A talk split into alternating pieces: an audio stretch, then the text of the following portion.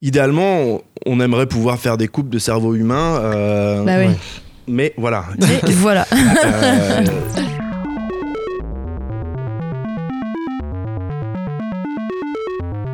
Savant sachant chercher. Un podcast Science Infuse. So I hope your podcast has passion.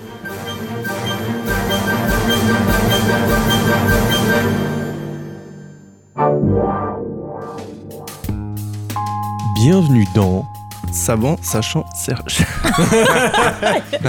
ah non, mais vous n'aurez pas pu. Voilà, voilà, donc je leur fais un petit tour euh, du labo. Rien de sensible, hein, rien de sensible ne sortira.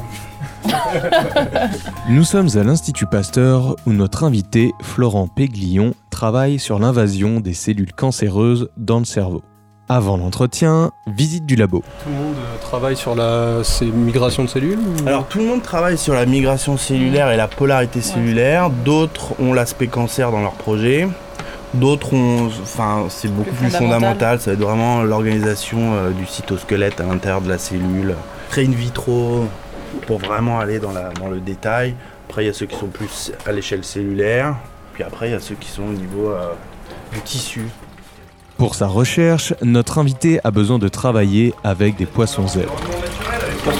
Alors nous nous trouvons dans l'animalerie poisson de l'Institut Pasteur et nous observons différentes lignées de, de poissons. Ils sont tous étiquetés selon. Alors euh, selon leur génotype, en fonction des altérations euh, génomiques, euh, principalement c'est des poissons qui vont être fluorescents pour un type cellulaire, euh, neuronal, immunitaire. Donc on a, on a réalisé euh, une transgénèse pour aller euh, intégrer dans le génome du poisson une molécule un gène qui va coder pour une protéine fluorescente d'une identité cellulaire. Donc là vous avez par exemple des, euh, des glia GFP, ça va être des, euh, des poissons qui vont exprimer la GFP, donc la protéine euh, fluorescente verte, dans les cellules gliales. Mais notre invité ne se sert pas que de poissons, il utilise aussi des mini-cerveaux. Là, on est dans la pièce. La pièce de culture cellulaire, Donc il y a des Alors- hôtes partout. vous avez quatre hôtes à flux laminaires pour nous protéger nous, mais c'est surtout Mhm. pour protéger les cellules. Vous avez bien entendu une pièce où on cultive des mini-cerveaux qu'on appelle aussi mini-brain. En fait, c'est les premiers, c'est les premiers micromètres d'épaisseur de ces, de ces organoïdes qui vont correspondre Mmh, aux à- au premières cortex, couches. Mmh, aux du premières cortex. couches du cortex. Tu vas trouver à l'intérieur de cet organoïde des, petites, des petits bouts qui ont une organisation de cortex cérébral. On espère avoir attisé votre curiosité avec cette visite. Soyez rassurés, on va tout expliciter dans cet épisode. Là, tu as un mini brain et après, tu as ce qu'on appelle des sphéroïdes de, de glioblastome. Donc, ça, c'est des- c'est issu de tumeurs de patients. Et l'idée, c'est qu'elles vont venir s'accrocher au mini brain et elles vont commencer à l'envahir. Colonisé. euh. Elles vont coloniser. Bah, merci de nous recevoir, euh, Florent Pégrignon, ici à l'Institut Pasteur. Est-ce que euh, déjà, on- tu peux nous dire dans quel groupe tu travailles, dans quelle équipe? Alors, je travaille dans l'équipe ou l'unité plutôt polarité cellulaire, migration et cancer, dirigée par euh, Sandrine Etienne Manville. D'accord. Et qu'est-ce qu'on y fait? On y regarde la capacité qu'ont les cellules à former un avant et un arrière au cours de la migration. Pour se déplacer quoi. Pour se déplacer, c'est ça. Ça se met en mode moyen de transport et on y va. C'est ça. Par exemple, une petite analogie qui est assez intéressante, c'est un escargot qui est pas sorti de sa coquille, Ouais. voilà. Et euh, bon, il y a un signal qui le fait sortir de sa coquille, la pluie. Bon, bah nous c'est pareil. Une cellule, il y a un signal qui va la faire former ce qu'on appelle une protrusion, donc comme le corps de l'escargot qui sort de sa coquille. Et là, la, Mhm. la cellule, elle va former une protrusion vers un endroit donné où elle veut aller. Et puis après, comme l'escargot, elle va s'attacher au substrat sur lequel elle est. Il va, ça va, il va y avoir des forces de contraction qui vont être mises en place et après elle, elle va se contracter, elle va reculer l'arrière ou euh, elle glisse en certaine manière sur un substrat donné. Et donc ça c'est vraiment le cœur du laboratoire, Mhm. comprendre tous les mécanismes moléculaires qui... Quelles que soient les cellules. Alors on a un- une cellule de prédilection, c'est les astrocytes Mhm. qui sont des cellules de la, de la glie qui est euh, l'autre type de population euh, cellulaire qu'on trouve dans le système nerveux central. Mhm. Dont on va parler Et, et après. donc on parlera après. Et euh, au- au- voilà, dans le laboratoire, c'est vraiment le modèle qu'on utilise. Euh, voilà. Ok. Alors on demande toujours deux choses à nos invités pour démarrer. La première c'est est-ce que tu as un surnom dans le labo ou une réputation particulière? Surnom, non.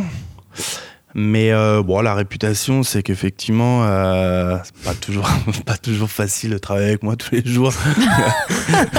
C'est-à-dire, ouais, j'ai. j'ai- T'avais pas de surnom, j'ai genre un, non, j'ai un un comportement un peu euh, explosif. C'est vrai que comme on est dans un environnement euh, assez euh, intimiste, hein, on, est, on est beaucoup dans un, dans un espace restreint, euh, et puis chacun a ses, a ses- a ses projets, chacun a ses priorités, donc parfois ça, ça frotte un peu. Moi, c'est- mais bon, c'est toujours de bonne guerre. Ok. Ok. La... Euh, Ah bah oui. ah pardon, ouais. La deuxième chose. Oui. Qu'est-ce que tu dis quand tu veux briller en... Qu'est-ce que tu dis que tu fais quand tu veux briller en société?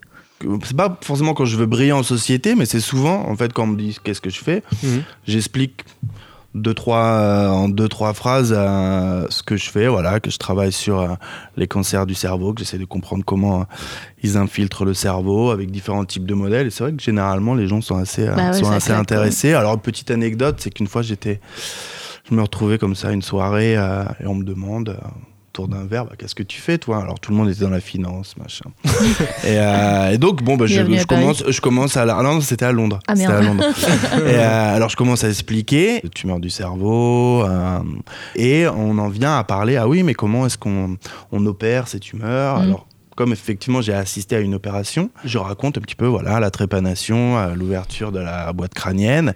Et là il y a la personne, une des personnes qui était à, à côté, qui faisait à peu près 2 mètres. hein. donc il faut, faut voir la, la personne qui, qui s'est écroulée de tout son long. En Non. fait, elle euh, s'est écroulée de tout son long. Peut-être. C'est évanoui euh, Ouais, c'est évanoui. Euh, Parce que, euh, parce que le sang, le, euh, Ah ouais, l'image, euh, l'image du cerveau, etc. Donc c'est vrai que parfois en société, voilà, tu quand fais je bonne raconte, sensation quoi. bah alors voilà, là, je- là pour le coup, dans la soirée, j'étais introduit, c'était c'était très bien. Alors, Ah mais ouais. bon, c'est vrai que parfois, quand je vois que la personne tourne un Ouais, peu de l'œil, ou je dis bon bah voilà, enfin, on- je vais pas rentrer dans les détails, Mhm. mais en gros, c'est ce que je fais. Mais c'est souvent, enfin, les gens sont assez étonnés. Quand je me suis réveillé, j'étais par terre. Je me suis évanoui.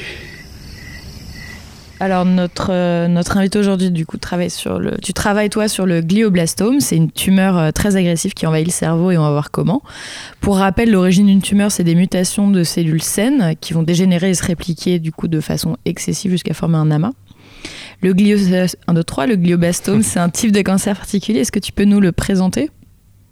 Oui, bien sûr. Merci. donc le glioblastome, c'est une tumeur, donc comme tu l'as dit, euh, du système nerveux central. C'est la tumeur la plus fréquente du, du système nerveux central et la plus agressive. Euh, elle Mhm. touche en moyenne euh, 3000 à 5000 personnes en France chaque année, 240 000 euh, dans le monde. Mhm. Donc c'est quand même un, un cancer assez rare. Mais la particularité de cette tumeur, ça va être du coup sa localisation, qui, euh, qui fait que bien souvent, euh, au moment où on la détecte, euh, la tumeur est déjà grosse parce qu'il a fallu que sa croissance induise un changement dans la personnalité, euh, dans sa perception des stimulus Pour visuels, pouvoir être euh, diagnostiqué. pour pouvoir être Mhm, diagnostiqué. des symptômes. Exactement. euh, et donc, bien souvent, ça, ça se traduit par des crises d'épilepsie, Mhm. une perte d'audition, une perte d'ouïe ou, de, ou de, de la vue. Et la localisation particulière de cette tumeur, le cerveau, la, la difficulté qu'on a à, à faire de la chirurgie dessus, euh, Mhm. surtout de faire des, des traitements euh, agressifs répétés euh, sur le cerveau sans endommager euh, la conscience de la personne. hein, Mhm. font que les traitements sont, sont actuellement très compliqués et que, et que cette, cette tumeur est actuellement incurable. Justement, on va s'intéresser au lieu où elle arrive, dans glioblastome. C'est notre savant chercher à nous. glioblastome, il y a gli, donc qui sont les cellules euh, qui viennent de- des cellules gliales. C'est des cellules de support et de soutien aux neurones. Encore aujourd'hui, on n'a pas encore euh, tout l'état de leur, de leur rôle dans, le cerveau. Au début, on pensait que c'était juste, elles étaient là juste pour faire le ménage, et puis on se rend compte que c'est beaucoup plus complexe que ça.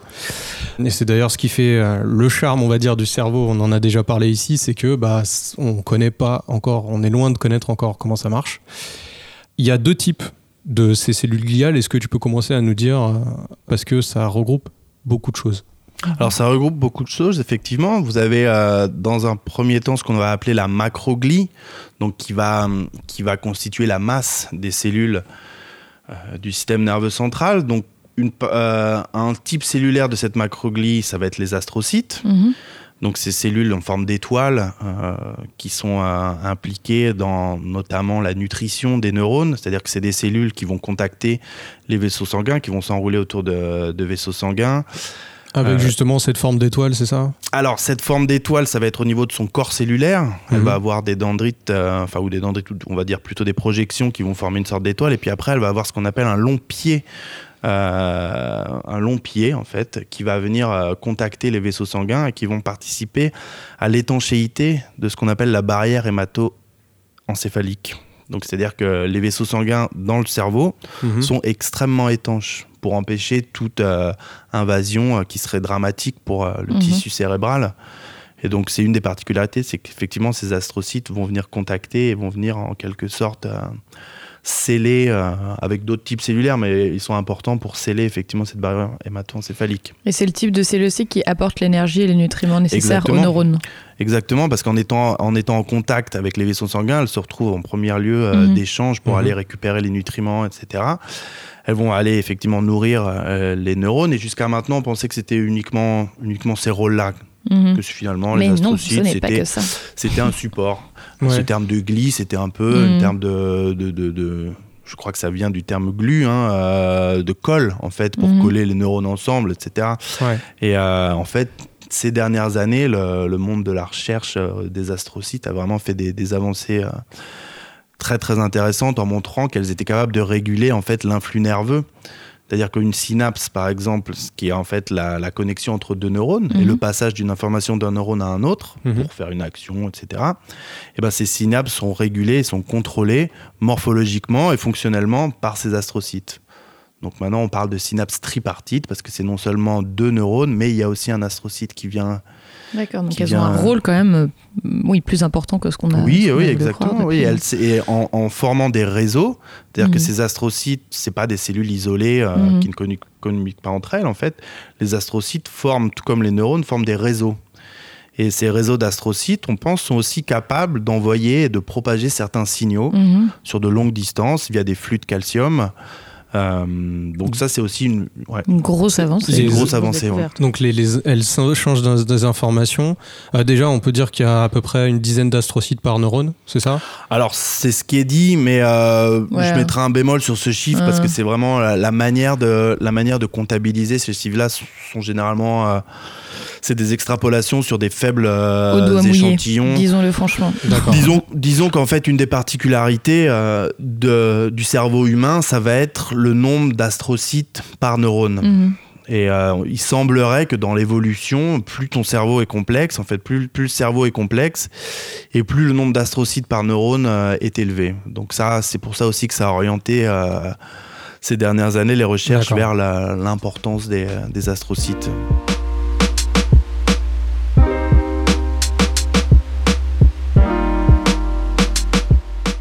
Tu disais il y avait la macroglie donc où qui comprend enfin où dedans il y a les astrocytes. Alors il y a les astrocytes, pardon, j'ai pas fini. il y a Ouais, aussi les oligodendrocytes. Mhm.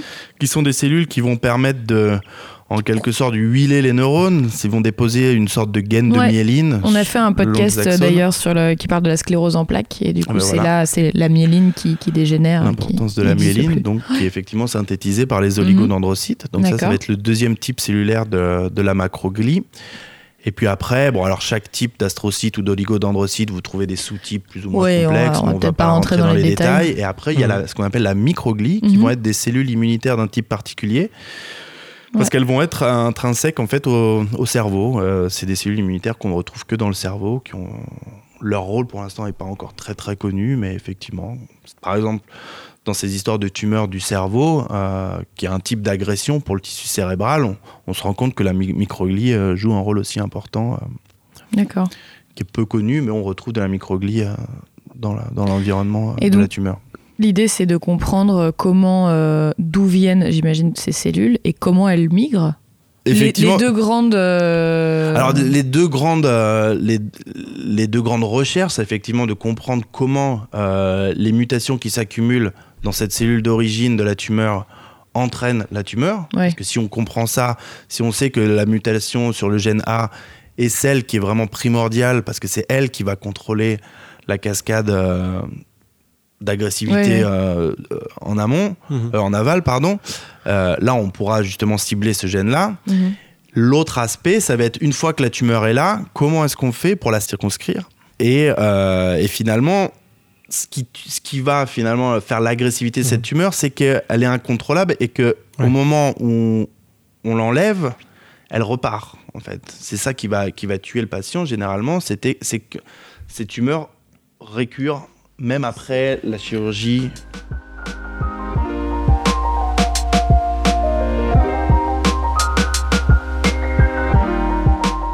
C'est c'est d'ailleurs la, la particularité de, de- de ce cancer, c'est que euh, on va pas parler de métastase. Donc métastase, je, rap- je rappelle rapidement, tu, tu me corriges si je dis des bêtises, c'est le fait qu'un cancer se développe dans un endroit dans, dans le corps et qui va passer par les vaisseaux sanguins pour aller infecter d'autres organes. C'est ça, c'est ça. Là, c'est pas le problème. Nous, ça, le glioblastome arrive dans le cerveau, dans cette, euh, dans, dans cette glie qui est très dense. Et même si peut-être il passe au bout d'un moment dans les vaisseaux sanguins, aujourd'hui, c'est pas le problème. Le problème, c'est qu'il crée cette énorme masse qui va donc, euh, comme tu disais, euh, prendre la place des neurones, créer une impression crânienne, etc.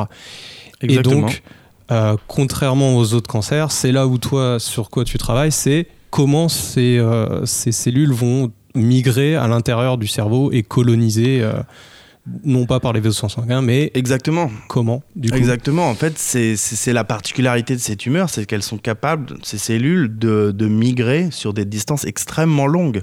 Extrêmement, on est capable, euh, ces cellules sont capables de passer d'un hémisphère, par exemple, à un autre. Mhm. Et donc, Alors, comment elle migre Alors, justement Alors, comment, comment elle migre Eh ben, C'est effectivement la grande tout question qui, a- qui anime pas mal euh, d'équipes dans le monde entier. Euh, et pour l'instant, le grand problème, c'est de, les voir dans leur environnement. C'est-à-dire qu'on peut, on peut prélever des, des cellules tumorales, les mettre dans des boîtes de pétri et regarder la manière dont elles Mhm. migrent. Ça, ça a été fait. Mhm. Ça donne certaines, Certaines indications, réponses, mhm. certaines réponses, mais bien souvent, quand on essaye de passer à un stade euh, plus clinique, donc euh, on va se dire, OK, elles, en 2D, elles ont migré de telle manière, donc sur des boîtes de pétri, elles migrent de telle manière, tel gène est important. Quand on met au point un médicament pour empêcher euh, euh, ces cellules de migrer sur ces boîtes de pétri, on se rend compte que la tumeur in vivo, bah, elle ne s'arrête pas de migrer. Comme si finalement, nous- toutes nos informations qu'on avait de leur migration sur des boîtes de pétri en 2D n'étaient plus valibles une fois qu'on transcrivait ces recherches allez, euh, sur de l'in vivo en fait. Et c'est pour ça que Donc par exemple sur ces, il me semble sur ces 20 dernières années, il y a eu à peu près 78 euh, candidats médicaments Ouais. qui ont été mis sur, la- qui ont été testés Testé. Mhm. pour, euh, contre les glioblastomes. Et seulement, seulement 75, euh, non, pardon, seul- 75 ont été un échec. Donc il y a seulement trois molécules qui ont. euh, donc comme si finalement les recherches précliniques ne Ouais, disposaient pas des meilleurs euh, modèles. mhm, tout à fait. Et je ne changerai pas de place avec vous, ma sœur. Condamnée à jouer de l'harpe sur un nuage pendant l'éternité, assise entre Jean-Paul II, un Polonais sinistre, et Mère Teresa, une Albanaise. Excusez-le, ma sœur, la maladie a atteint son cerveau. Ah non, non, non. Avant justement qu'on passe à, à t- Mhm. à tes recherches et Ouais. aux différents modèles que tu utilises euh, Mhm. pour améliorer la connaissance, qu'est-ce qu'on peut dire aujourd'hui par rapport à ce qu'on vient de mettre en place avec euh, donc la glie, euh, tous ces éléments-là? Qu'est-ce qu'on sait aujourd'hui du rôle des astrocytes, par exemple euh, Est-ce qu'on quel est l'état des connaissances aujourd'hui là-dessus? des astrocytes de manière générale Du Dans la non, non, du- propagation de, de la tumeur? Exactement, dans la migration.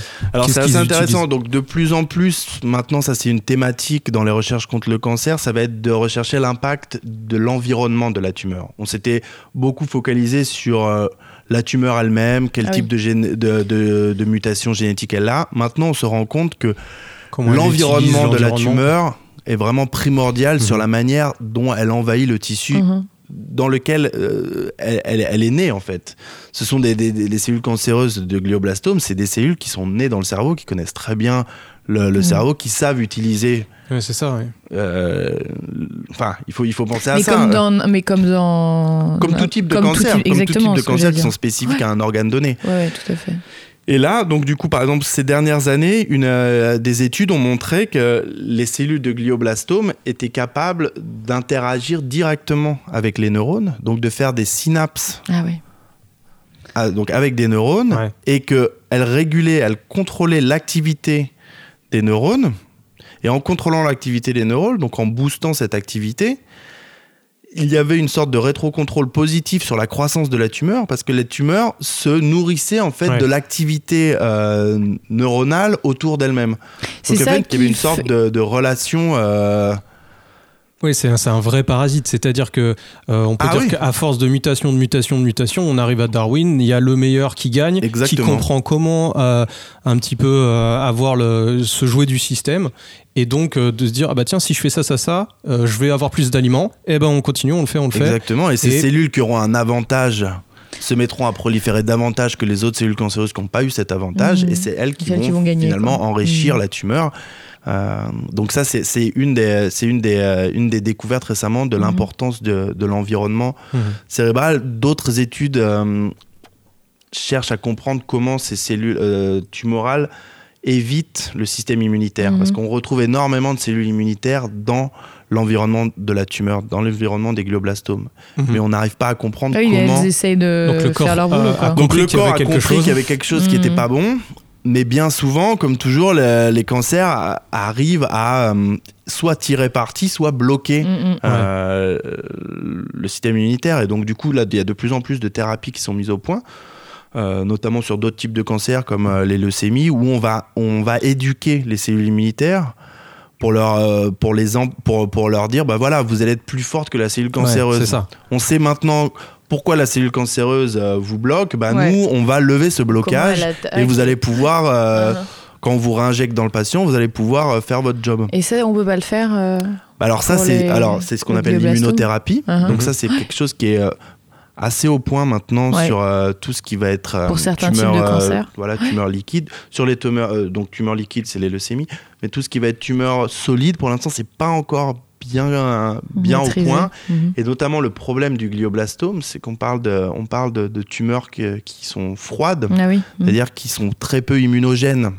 Tu veux dire que ces cellules-là sont encore, euh, ont encore une identité très proche de ce qu'elles étaient euh, éventuellement avant, et du coup elles réussissent à, Mais tout à à fait, rester sans se faire attaquer. Quoi. Exactement, et c'est peut-être aussi leur force, c'est ce qui fait qu'elles arrivent vraiment à bien envahir le cerveau, c'est qu'elles font partie, elles ont Mhm. gardé ces caractéristiques euh, du système nerveux central qui font qu'elles arrivent à se faufiler, euh, notamment le long de structures permissives comme euh, les vaisseaux sanguins. Donc on les retrouve vraiment le long des vaisseaux sanguins, on les retrouve aussi le long des, des fibres nerveuses, comme si c'était des sortes d'autoroutes. de- Ouais. on pense que c'est des, des, des- en fait des, routes plus rigides par rapport à un, un- un cerveau qui est assez mou. Euh, et donc les cellules vont, vont avoir des for- vont être capables de faire des, des forces de traction sur ces, euh, Ah oui. sur, ces, sur ces substrats plus rigides et donc ça va permettre euh, Vraiment une autoroute. Quoi. comme une autoroute c'est ça il faut vraiment voir une départementale avec plein de nids de poules euh, donc c'est assez difficile on n'avance pas vite Ouais. mais alors quand on va sur une autoroute euh, qui est bien euh, qui est bien goudronnée ben, finalement voilà on va beaucoup plus vite et Vers c'est- Melun. Ah, bah bravo. Cette, cette représente. Là, on se traîne un peu, mais dès qu'on va être sur l'autoroute, ça va rouler mieux. Ah bon, bah. Juste avant de, de parler euh, un petit peu plus euh, ce que tu fais concrètement dans ta recherche, est-ce que tu pourrais nous partager une anecdote qui s'est passée justement pendant soit ton doctorat, soit tes- ton postdoc? Euh, du coup, c'était durant mon postdoctorat à Londres. Ok. On venait de, on venait de déménager dans un tout nouvel institut et euh, on a eu la chance de, de rencontrer la reine d'Angleterre. Non. Bien sûr, et on, on ne rencontre pas la reine d'Angleterre n'importe comment. C'est-à-dire ah bah absolument, oui, véridique. Et donc la Est-ce que c'est un nouvel institut et Ouais, parce que c'est c'était l'ouverture, c'était l'inauguration Ah. du Francis Crick Institute, je sais pas si tu Ah oui, parler, oui, oui. en plein centre de Londres, très très beau bâtiment. Et du coup, bon, l'arrivée de la reine, c'est quelque chose qui se prépare, donc vous avez une Beaucoup fanfare.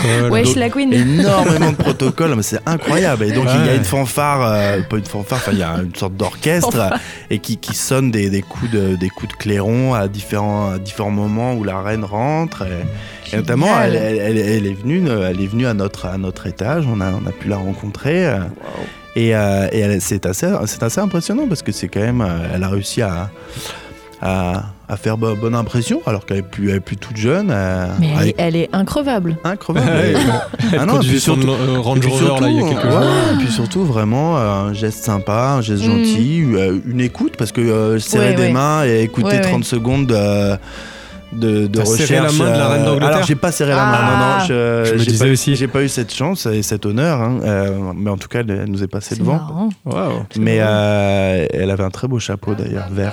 J'allais te souviens demander la bien. couleur du chapeau. Je m'en souviens très bien. Mais en tout cas, non, c'est- bon, c'est- c'était marrant. c'était- Bonjour, je suis la reine d'Angleterre et je vous chie à la reine.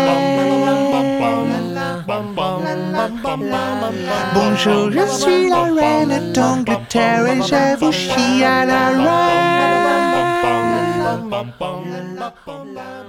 Donc oui, donc on comprend bien par rapport à ce qu'on disait tout à l'heure, l'importance aussi d'avoir euh, des modèles euh, euh, Voilà. plus proches de ce qui se passe vraiment dans le cerveau humain. Et donc pour ça, vous ici, vous utilisez les poissons zèbres, notamment les larves de poissons zèbres, qui ont la particularité d'avoir le cerveau transparent, donc facilement observable.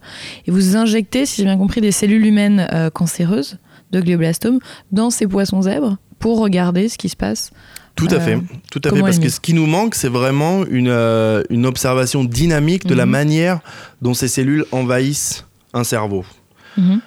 Idéalement, on- aimerait pouvoir faire des coupes de cerveau humain, euh, Bah oui. mais voilà, il y a quelques problèmes éthiques. Mais voilà. Euh, après, on, donc on se tourne vers la souris, mais la souris, ça a un, ça a un coût, ça a un coût éthique, ça a un coût, euh, ça a un coût matériel. Euh, ça a un coût aussi euh, en, en termes de temps. Il a fallu trouver une sorte de compromis où on puisse faire des expériences euh, relevantes, euh, Pertinente. pertinentes, voilà, qui soient donc des expériences pertinentes, tout en euh, tout en pouvoir les reproduire euh, le, le- le plus facilement possible. Mhm. Et c'est vrai qu'il y a le modèle souris qui était le modèle classique, ce qui permettait d'injecter des cellules cancéreuses humaines dans le cerveau, de mettre ensuite une, euh, une sorte de, de petite fenêtre sur le cerveau de la souris et de pouvoir regarder Ah oui, ce qui se passe tous- en tous les jours ou à différents temps la, la manière dont, le, dont la, la tumeur progresse. Cependant, c'est vraiment des, des, des manips, euh, des expériences qui sont assez lourdes à Mhm. mettre en place et qui vont donner une indication, mais plus sur le long terme. Alors que nous, ce qu'on voulait voir, c'est vraiment, comme je, je vous expliquais, la manière dont une cellule mire, il y a la, il y a la, à la manière de l'escargot, hein, donc en, en s'attachant au substrat en- et en, Mhm. et en utilisant les forces de traction pour se développer. Mais il y a aussi d'autres types de migrations. Il y a des migrations qu'on parle améboïdes, la manière dont les amibes migrent euh, bah, dans les flaques d'eau, etc. Donc ça va être vraiment des sortes de... C'est quoi un amibe? Un amibe, c'est une sorte de petit parasite unicellulaire euh, qui, va, qui va migrer euh, en faisant des sortes de blebs. Donc, Oula. alors voilà. Euh, bah, vous n'avez pas entendu parler du blob. Enfin, c'est des sortes de... Bah, On a un épisode quel sur le beau blob parfait.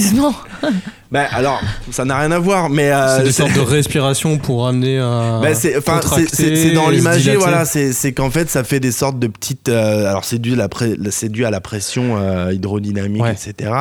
Et en gros, ça se contracte à certains Ouais. endroits, ça relargue la pression à d'autres, et donc, du coup, ça se déforme, Mhm. et, euh, et ça lui permet d'avancer sans avoir à s'attacher à son Ça substrat. doit être joli à voir. C'est très joli à voir et c'est surtout très efficace. Et Mhm. on s'est rendu compte que dans certains types cancéreux, euh, les cancers, euh, les cellules cancéreuses pouvaient switcher. Donc pouvaient changer de type de migration en Ah ouais. fonction du traitement qu'on leur donnait. C'est-à-dire que si c'était une migration euh, où elle devait s'attacher au substrat et qu'on mettait un inhibiteur pour qu'elle pour qu'elle n'arrive pas à s'attacher au substrat, elle pouvait changer et se mettre à migrer comme une amibe. Donc c'est euh, il y a une telle plasticité dans les cellules cancéreuses que c'est Ah, vrai qu'il faut fou. trouver vraiment le, le dénominateur commun à la migration de ces cellules pour pouvoir la bloquer. Et donc effectivement, comme tu le disais, euh, on étudie ici leur migration dans, dans un environnement euh, physiologiquement assez pertinent qui va être le cerveau des larves de poissons. Alors Pourquoi concrètement, vous persévèrent faites, euh, que- vous faites comment?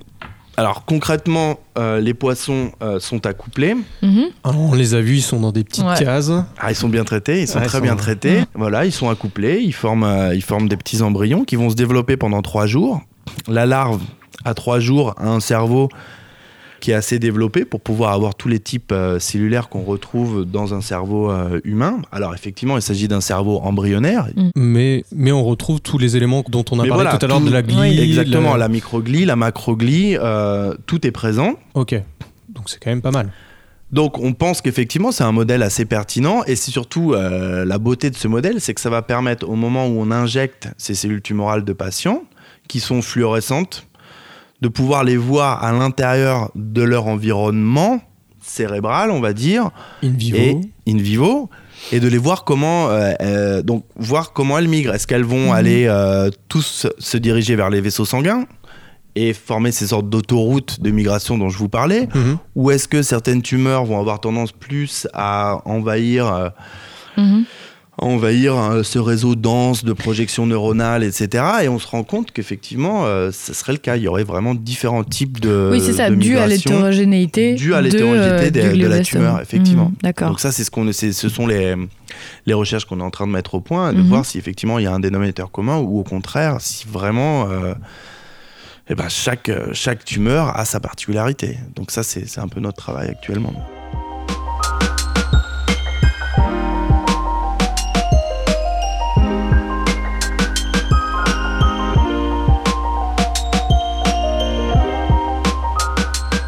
Voudrais juste, re- Ouais.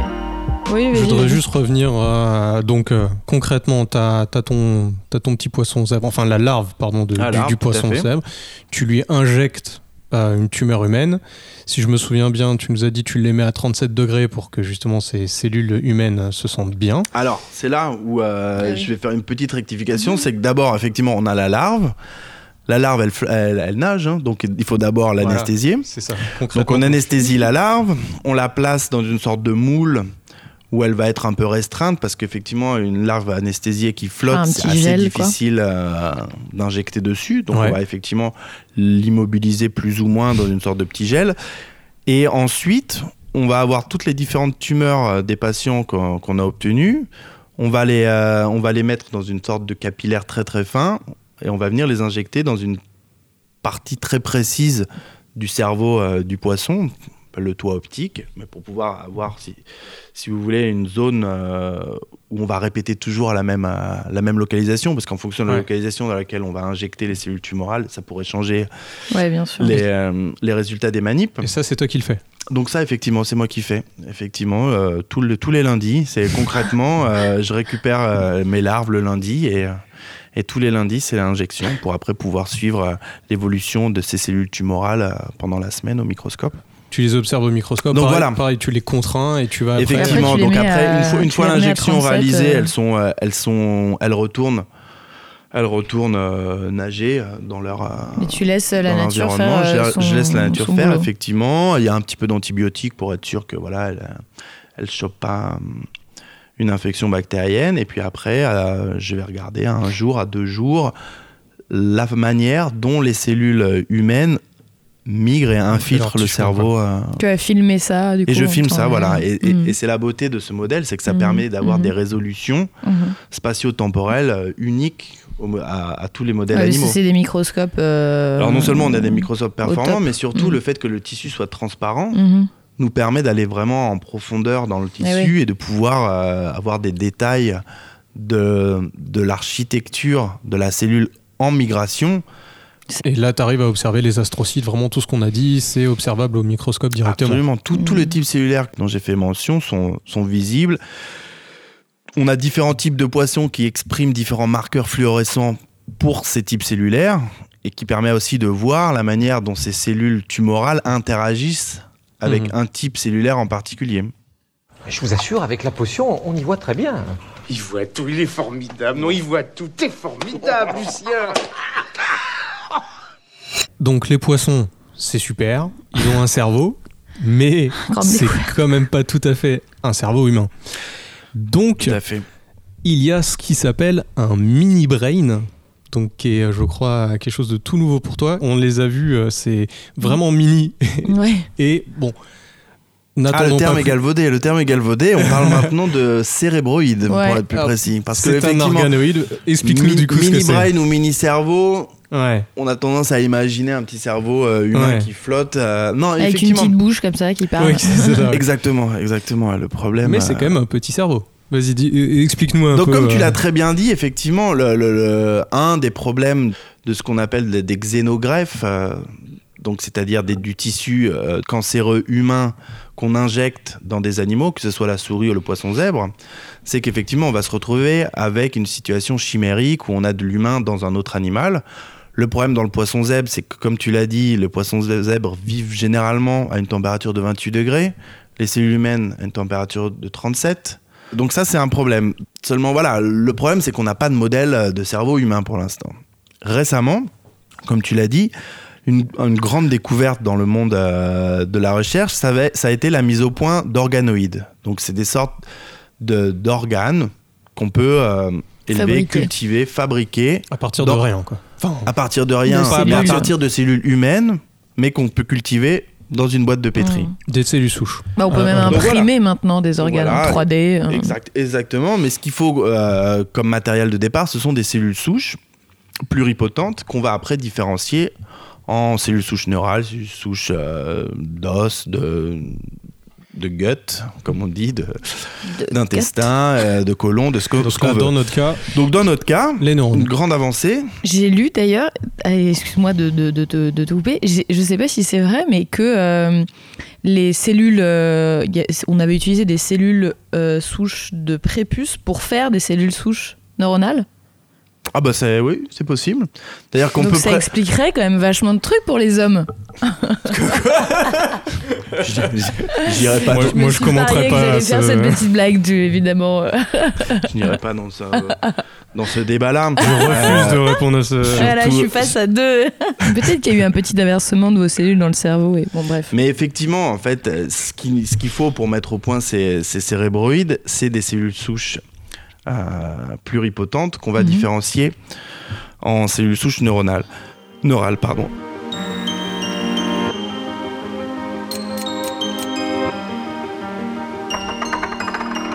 On peut maintenant avoir des cérébroïdes de patients atteints d'une pathologie euh, neurologique. Donc comprendre comment les mutations de ces patients ont induit Mhm. la, la pathologie neuronale à partir de leur propre mini-cerveau qu'on a en culture. Donc ça, ça a été vraiment un grand, un grand bond en avant pour la recherche sur Mhm. des maladies Ouais. comme la microcéphalie, comme, euh, ou même plus récemment comme Zika.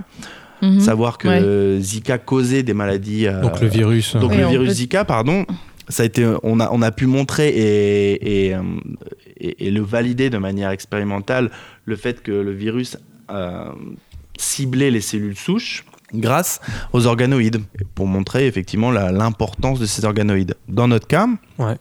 on va utiliser les organoïdes vraiment comme euh, une sorte de réceptacle à à nos aux cellules, cellules aux tumorales. cellules tumorales. En Mhm. fait, on veut comprendre comment les cellules tumorales envahissent le cerveau humain.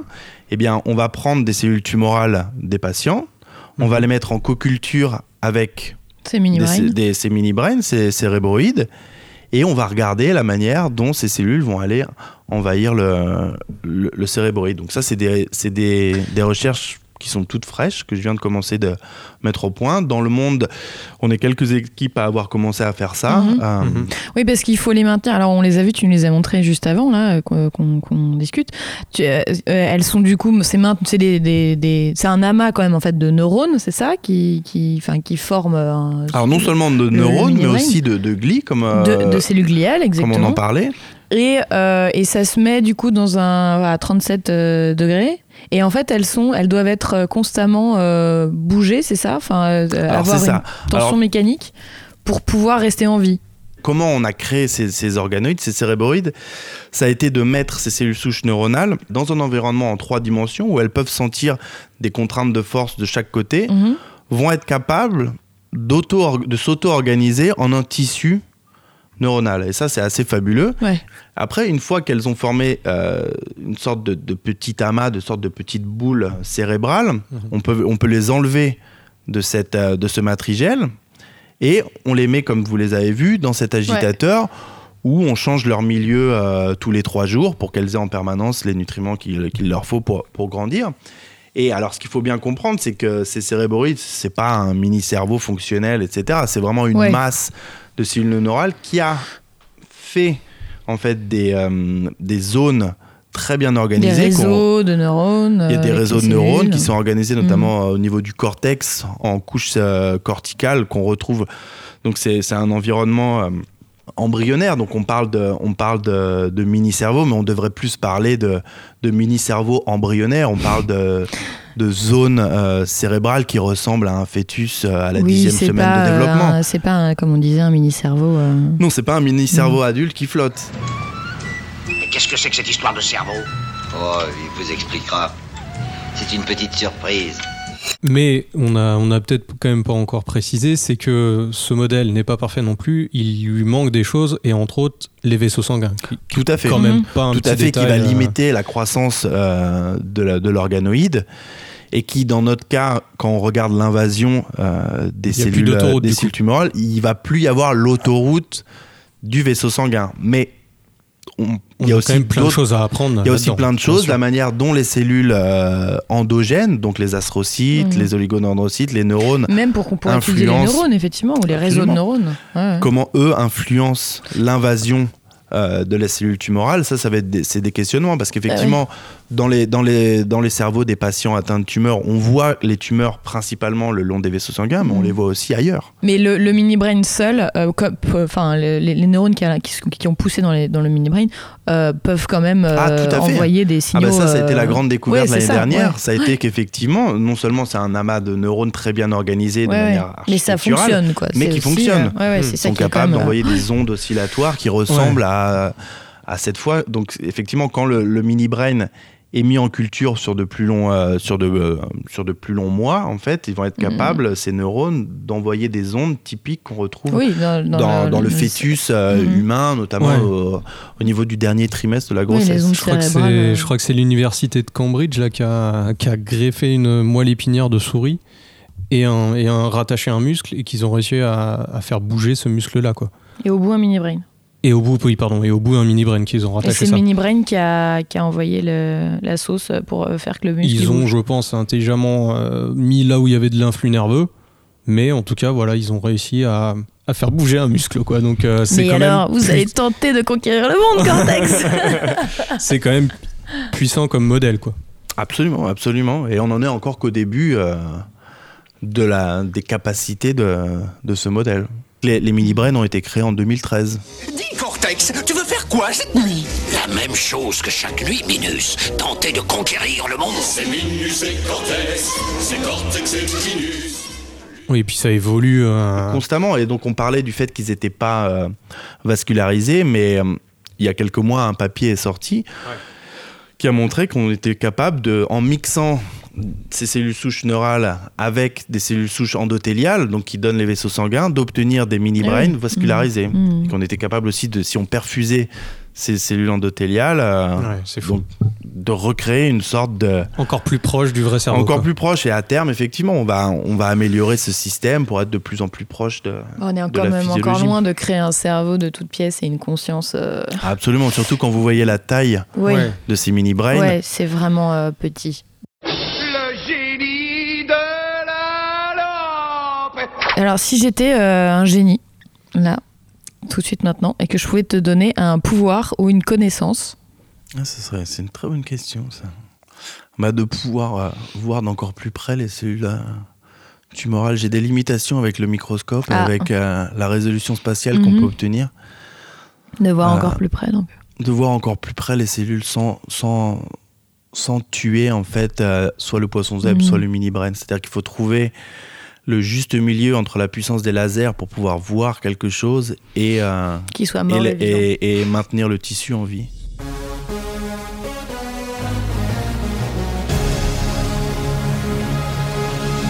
Alors, on va te demander maintenant une petite, euh, un petit exercice d'imagination. Imaginons dans, dans 30 ans, qu'est-ce qu'est-ce que pourraient donner tes recherches dans le sens où euh, qu'est-ce que ça pourrait changer euh, au quotidien des gens? Alors, quand je dis quotidien, je j'ai pas envie que le cancer fasse partie du quotidien des gens, mais disons, qu'est-ce que ça pourrait changer dans la société, quoi?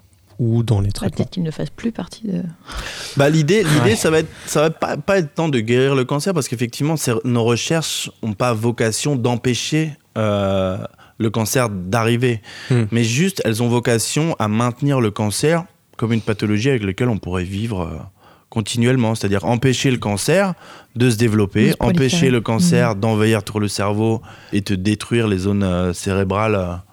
Euh, Donc ça, ça serait vraiment un, un grand bénéfice de, de nos recherches. Ça veut dire qu'on a fait notre boulot. Et après, couplé avec d'autres traitements qu'auront mis en place d'autres chercheurs, par exemple, euh, comme on en parlait sur l'immunothérapie, Mhm. ou euh, dans le progrès, par exemple, de la chirurgie, pour bien aller enlever euh, toutes les tumeurs, on- moi, je pense que vraiment, effectivement, la, la- la guérison euh, et un traitement anti, anti-glioblastome passera par euh, la collaboration et la mise au point de différents traitements taclant vraiment chaque particularité Mm. de la tumeur. Donc 30 ans, on se réunit tous et on trouve euh, Exactement. de quoi tacler tout- toutes les fonctions de. Si ça de peut la être dans tumeur. 10 ans, ça sera encore mieux. Ouais, oui, bien sûr. Mais j'adore l'abstrait. Mais j'adore l'abstrait. Euh, du coup, est-ce que tu as une recommandation culturelle autour de la science euh, qui...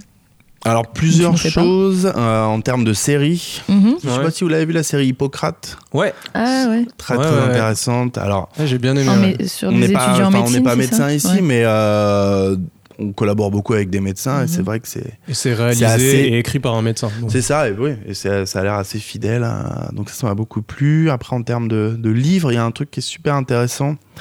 Ça s'appelle La vie immortelle de Henrietta Lacks. Ah. Et Henrietta Lacks, si vous prenez les initiales, ça fait Ella. Et Ella, c'est un type cellulaire cancéreux que tout le monde entier utilise. Mhm. Et donc c'était une personne, euh, c'était une personne afro-américaine Ah, mais oui qui avait un cancer du col de l'utérus. On lui a prélevé ce cancer sans lui dire ce qu'on allait faire de ses cellules. Mhm. Et euh, en fait, le livre raconte, sous forme de ségrégation un peu raciale, dans les années 50 aux Mhm. États-Unis, la lutte de, de la famille pour faire reconnaître en fait l'importance qu'a eu le cancer de, de leur mère dans la recherche. Enfin, c'est surtout, ça a révolutionné euh, Ouais. la science. C'est-à-dire que sans ces cellules, euh, Oui, il y a Ah ouais, énormément de choses qu'on serait incapable de faire aujourd'hui. Et, euh, et donc, du coup, le livre raconte vraiment tout les, le questionnement éthique, racial. euh, D'accord. ils avaient jamais vu ça, ouais, des cellules d'un coup qui se mettent à pousser. euh, Oui, qui continue à se multiplier, qui à se continue, multiplier elles sont encore aujourd'hui. C'est ça, euh, enfin, c'est pour ça le titre La vie immortelle Ouais, d'Henrietta Lacks. D'accord, c'était- ok. elle est- Et la famille le disait, elle est toujours vivante avec nous, euh, Ouais, alors. toujours là. Et qui, Ouais, ça pose des questions éthiques assez. pose des questions folles, éthiques, voilà. Ouais. Ouais, bien sûr, Des ouais. questions, qu'on- bien sûr, on n'a pas demandé son consentement, alors que maintenant, on demande à chaque fois le consentement. Ouais, ça en dit beaucoup sur les histoires des sociétés, effectivement. Ah ouais. ouais. Merci à ma maman. Qui est, euh, qui est poète et qui connaît ta maman qui est Ah aussi poète et en fait c'est comme Ah oui. ça aussi qu'on a été mis en relation donc voilà merci maman Science et poésie, Mais tout surtout, un programme. mais surtout, merci de nous avoir reçus, nous avoir fait la visite. Bah de rien, merci à vous d'avoir pris le temps de... Grâce à toi, j'ai vu un mini brain euh, et un poisson zèbre. et un poisson zèbre. Mais Je suis un peu plus impressionné par le mini brain, même si on voit pas grand chose. C'est quand même euh, assez fou. moi je préfère les Merci poissons beaucoup. bah de rien. ok Carte blanche. Je peux pas ne pas, euh, ne pas parler de, de, la, de la réforme de, de la recherche actuellement qui est assez dramatique. euh, notamment sur ce bah, alors elle n'est pas encore sortie, mais sur ce qu'on entend, sur, sa, sur la volonté euh, de, certes, de revaloriser les salaires des chercheurs, mais de ne pas, euh, de ne pas endiguer la, la baisse du recrutement des chercheurs. Et c'est ça, pour moi, un des plus grands, un des plus grands problèmes, c'est-à-dire qu'on a de moins en moins de chercheurs, il y a de moins en moins de postes chaque année. Euh, et il y a une volonté euh, donc de continuer ce- cette diminution des postes, mais de créer des sortes de super chercheurs qu'on aurait enrichis effectivement parce qu'ils le méritent. Sur quelle base? Ça c'est très difficile hein, de juger un chercheur.